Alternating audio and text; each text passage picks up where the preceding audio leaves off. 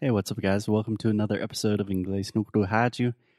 This week on the show, we are talking about the one, the only Brazil, Brazuca. yes, so we are missing Brazil a lot. I am especially struggling today about it. I've been receiving a lot of calls and photos and audios from my friends back in Rio. They are all together meeting each other during Bloquinhos de Carnaval. They're all together. They are all together. Yeah, for some reason your I don't know why. TH is a little off today, meu amor. Okay, so you Maybe because I miss Brazil. perhaps, perhaps. So it is safe to say that you are feeling a little bit of saudades, yes, and FOMO as well. fear of missing out. Okay, so we decided to try to kill those little saudades by talking about the country that we love so much and that we are currently missing a lot. So, Alexia, what would make you feel better? What do you want to talk about about Brazil? So I have an idea. I want to talk about. No, I want to ask you which place from Brazil you would choose besides Rio and São Paulo to go visit if you had the chance. Okay. Um, let me see if I understand this correctly. You are asking me if I could visit any place in Brazil right now, apart from Rio or Sao Paulo, where would it be? Yeah. Okay. I like this game. I'm excited. I'm going to need a few clarifications first. First, how much time are we talking about spending in a place? Are we talking about visiting for like a week or are we talking about living there for like six months?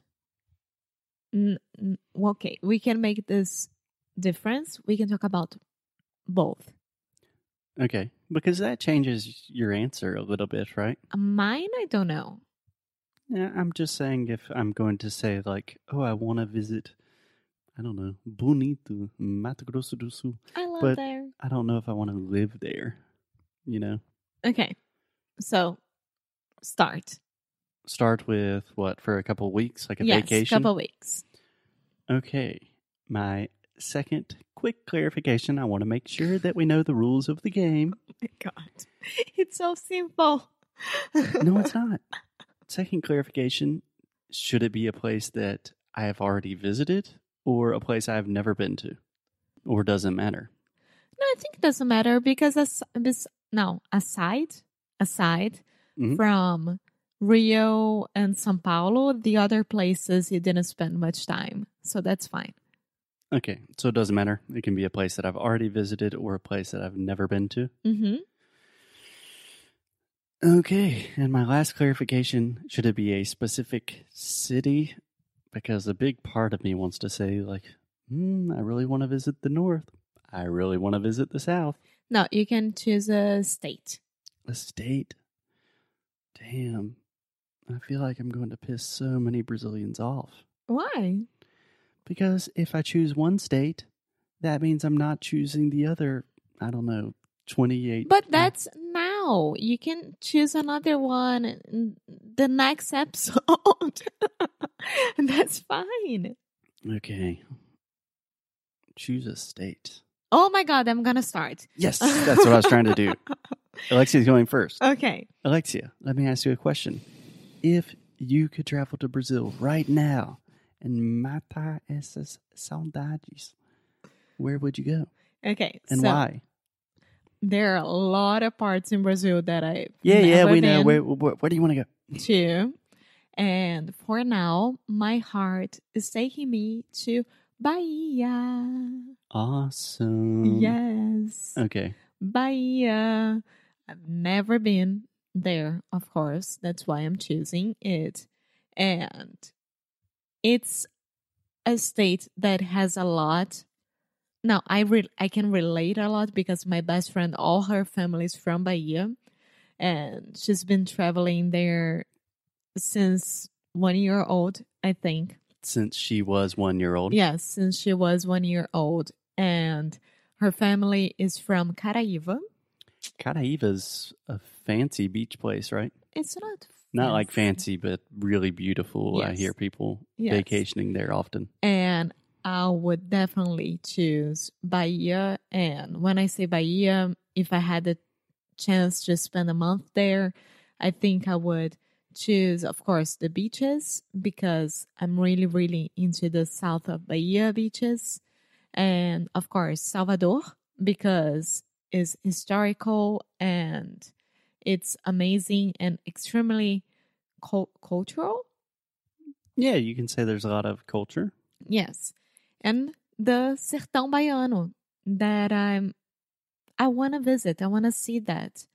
I want to see this part of Brazil that I don't know much. I only unfortunately I only see sad news about Sertão Baiano when there is a seca, the A drought. yes, a drought. Can And you explain to me a little bit what is the Sertão Baiano? it's a é o interior, it's the countryside of Bahia. Okay, cool. and it's extremely extremely hot and super dry and i don't and that's why i don't know much about it because i need to go and i need to see that and experience that so bahia you have my heart Awesome. I cannot argue with that decision. I would add Pelourinho, uh, eating the food. I don't know that much about the Bahian food, a comida baiana. wh- by, why Bahian food. Food from Bahia. is that how you say it in Uh, English? that's how I just said it. okay I don't know. But I Comida love baiana um, acarajé, all of those things. Good. Kind of spicy. yeah a little bit of dende Mm-hmm. yes hmm so hmm Bahia. There you go. Okay. So I just had to look at my phone really quick to verify I was thinking of the correct state. And it's really hard. Can I choose two? No, Because they're pretty much the same for me, and that's going to piss a the lot of se- people no off. Foster. They're it's- not, but I don't know enough about it, and that's what I want. but that's fine. That's why you want to go. Just say it. fine. Okay, I think I would say the sweet, sweet state of Rio Grande do Sul. South. Yes.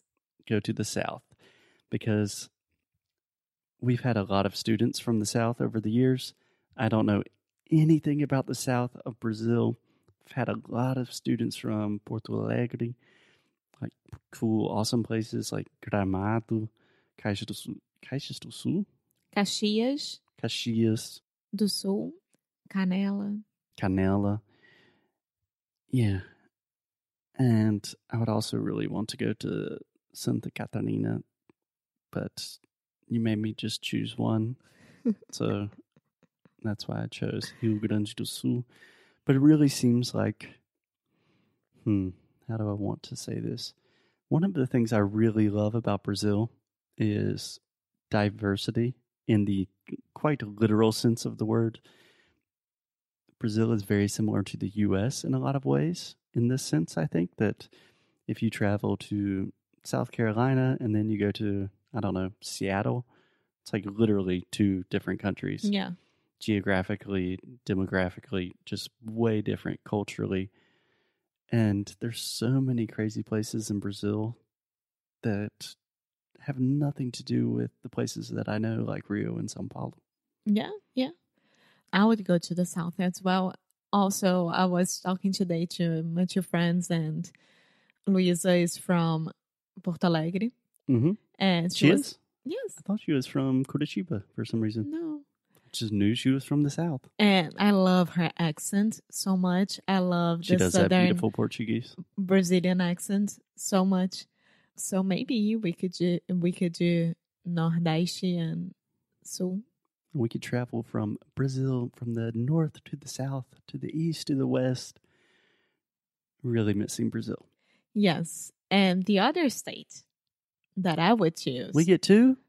I would You choose just said Maranhão. Maranhão. Sim. Maranhenses. Sim, Maranhão. Also, a state that I I just know one person from there, Natalia, Mm-hmm. and all those beaches and the food and everything about Maranhão, the Lençóis Maranhenses. I know that it's extremely touristy, but I want to go there. Yeah. Yeah. There are a lot of people from Maranhão here in Porto. Yeah.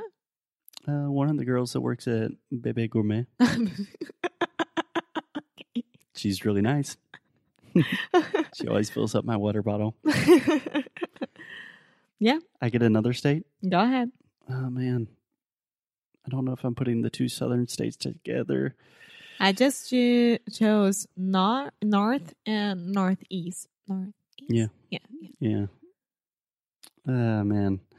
So a state that I already know a little bit about, Minas. but I'm a Daesh. Ah, I didn't choose Minas, but I love Minas. It's I the would best say state. Minas. For some reason, Minas Best Gerais. people from Brazil are Mineiros. And yes, I just said that. I love Mineiros.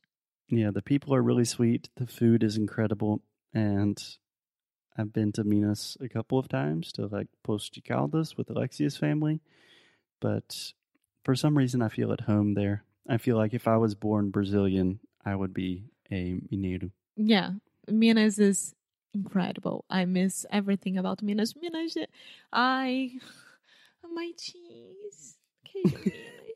Oh my, My god, cheese. Okay, É queijão. before Alexia gets too lost in Um Pãozinho de saudades, queijo com requeijão. I think we're gonna call it a day. A And feijoada mineira com aquela couve maravilhosa. Yes, we can record a- an entire episode on Mineran food. But for now, I think that helped. It made us feel a little bit better. Everyone in Brazil, No, I didn't. I'm trying to be positive. All you Brazilians listening, we love you. We are going to We see do. you sooner than later. And just keep Brazil weird. Beijo. Beijo.